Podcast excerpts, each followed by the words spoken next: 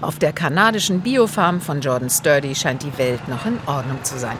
Dass es nicht so ist, weiß Jordan vielleicht besser als viele, denn er ist Abgeordneter für West Vancouver und im Parlament von British Columbia für Umwelt und Energie zuständig.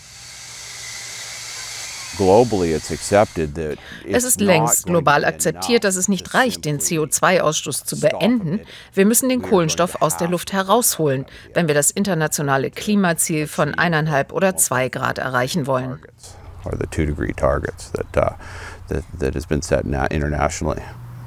In British Columbia wird Strom bereits zu 98 Prozent aus erneuerbaren Quellen gewonnen. Treibstoff hingegen kommt noch immer aus Gas und Öl und verpestet die Luft. Jordan Sturdy hat sich deshalb dafür eingesetzt, dass die kanadische Regierung in ein CO2-Forschungsprojekt investiert. Nördlich von Vancouver in Squamish wird in einer Testanlage schon seit vier Jahren CO2 aus der Luft gefiltert. Der Boss des Projektes, Steve Oldman, erklärt uns stolz das doch ziemlich simple Prinzip. Essentially, it's a big fan es ist ein großer Ventilator. Der saugt die Luft an, bläst sie durch einen Filter mit einer Chemikalie. So fangen wir 80 Prozent des CO2 ein.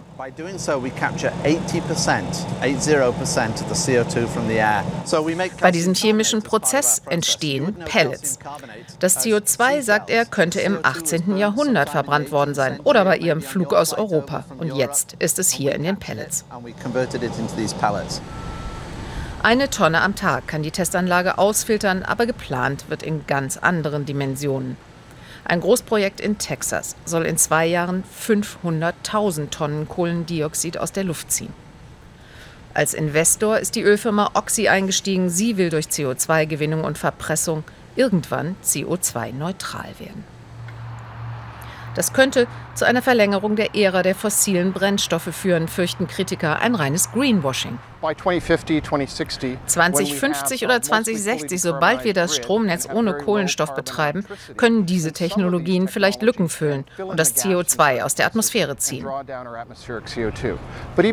Aber selbst dann wäre es besser, wenn wir Bäume pflanzen und Biomasse nutzen, statt technischer Lösungen.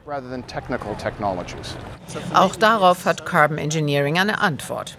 In unserer neuen Anlage in Texas werden wir 50.000 Tonnen CO2 im Jahr ausfiltern. Das entspricht 20 Millionen Bäumen. Unsere künftige Standardanlage filtert sogar eine Megatonne so viel wie 40 Millionen Bäume. Bäume wären sicher eine schönere Lösung, aber nicht nur in Kanada müssten dann gewaltige Flächen aufgeforstet werden. Das CO2, das sich jahrzehntelang angereichert hat, kann nach dem Filtern aber auch genutzt werden. Luft zu Treibstoff, das ist das eigentliche Ziel. Ein synthetisches Benzin für alle Verbrennungsmotoren. Jeffrey Holmes hat das Projekt vor zehn Jahren mitbegründet, quasi eine Recyclinganlage für CO2. What we do differently, as opposed to taking Statt Benzin zu verbrennen und CO2 in die Atmosphäre zu schicken, nehmen wir den Kohlenstoff aus der Atmosphäre heraus und kombinieren ihn mit Wasserstoff zu Benzin. Wenn das dann verbrannt wird, geht der Kohlenstoff zurück, woher er kam, ein geschlossener Kreislauf. Um aus Luft klimaneutralen Treibstoff zu machen, braucht man erneuerbare Energien wie Wind, Sonne und Wasser. Jeffrey ist seit der Start-up-Phase dabei. Damals war das Geld knapp. Mittlerweile sind 100 Millionen Dollar zusammengekommen von Bill Gates, vom Staat und am Ende sogar von der Ölindustrie. Die Luftfilteranlagen werden eine neue strategische Technik für Jahrzehnte, vielleicht sogar Jahrhunderte sein. Wir müssen mit dem CO2-Problem langfristig uh, umgehen und können mit dieser Technik Solartreibstoff im großen Stil herstellen.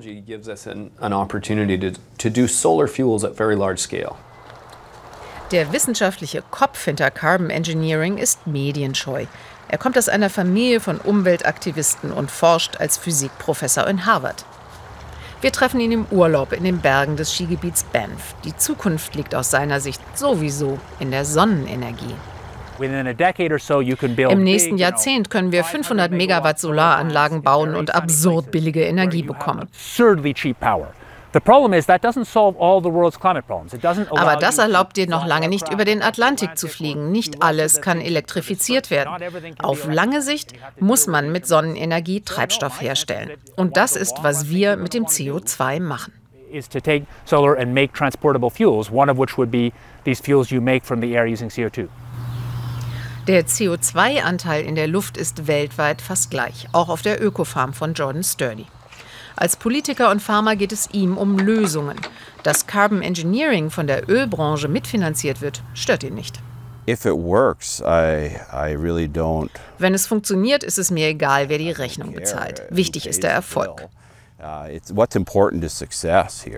die Ölfirmen beginnen zu verstehen, dass sie und ihre Anteilseigner für die Folgen aufkommen müssen. Deshalb ist es für sie wichtig, zu diversifizieren und andere Lösungen zu finden.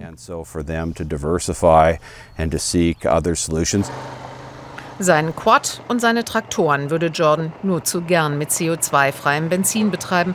Dann hätte sich die millionenschwere Investition in das Startup gelohnt in ein winziges Mosaiksteinchen bei der Lösung der riesigen Klimakrise.